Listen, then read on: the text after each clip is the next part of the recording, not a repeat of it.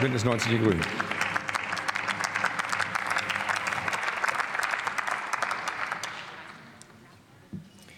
Herr Präsident, liebe Kolleginnen und Kollegen, liebe Zuschauerinnen und Zuschauer. Wie Sie gerade gesagt haben, ich freue mich ja, dass Sie als Unionsfraktion die Arbeit unseres Wirtschaftsministeriums so sehr wertschätzen. Denn das, was in diesem Gesetzentwurf drin ist, ist ja die Maßnahmen, die das Wirtschaftsministerium und diese Bundesregierung getroffen hat, auf andere Bereiche auszuweiten. Und ich stimme Ihnen auch zu, dass Robert Habeck und sein Ministerium dieses Land in absoluter Rekordzeit mit guten Gesetzen aus der fatalen Abhängigkeit von russischem Gas befreit hat, eine Abhängigkeit, an der Ihre Parteien eine große Mitschuld haben. Nun ist es mit der Copy-Paste-Politik aber so eine Sache, weil flotte Sprüche ersetzen keine Detailarbeit. Und genau das ist das Problem, wenn Sie wieder einmal LNG-Tempo für dieses und jenes fordern. Und auch wenn Sie es nicht mehr hören können, zwölf Jahre CSU-Verkehrspolitik war der Untergang für die Infrastruktur in diesem Land. Ich komme selbst aus NRW und die tausenden sanierungsbedürftigen Brücken in diesem Land sprechen eine eindeutige Sprache. Jetzt tun Sie in Ihrem Gesetzentwurf so, als würden Sie sich plötzlich um Sanierung anstatt um Neubau kümmern wollen.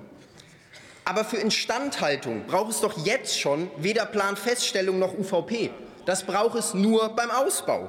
Und bei genaueren Hinsehen wird also klar, dass Sie mit Ihrem Gesetzentwurf einfach nur dieselbe Politik von Betonierungswahn fortführen wollen, die uns doch genau das Problem eingebrockt hat, vor dem wir stehen. Meine Damen und Herren, wir alle wollen schnellere Planungs- und Genehmigungsverfahren für die Energiewende, für bezahlbaren Wohnraum, für eine leistungsfähige Schiene. Aber die Instrumente aus dem LNG-Gesetz sind kein Allheilmittel.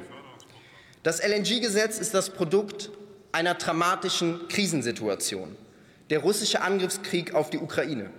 Und diese Feststellung ist eben nicht nebensächlich. Denn nur deswegen sind die Ausnahmen beim EU-Recht für die Umweltverträglichkeitsprüfung möglich, die Sie nun per Verordnungsermächtigung auf im Grunde erstmal alle Straßenbauprojekte und vergleichbare Projekte übertragen wollen.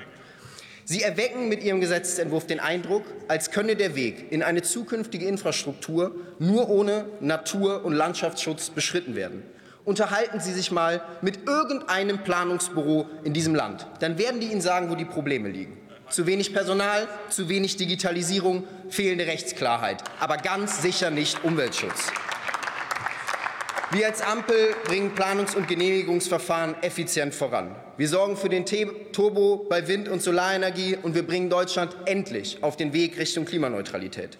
Wir machen die Infrastruktur fit für die Zukunft, denn ein weiter so, an dem Sie hier festkleben, das können wir uns einfach nicht mehr leisten. Vielen Dank. Vielen Dank, Herr Kollege Benner. Nächste Rednerin ist die Kollegin Anja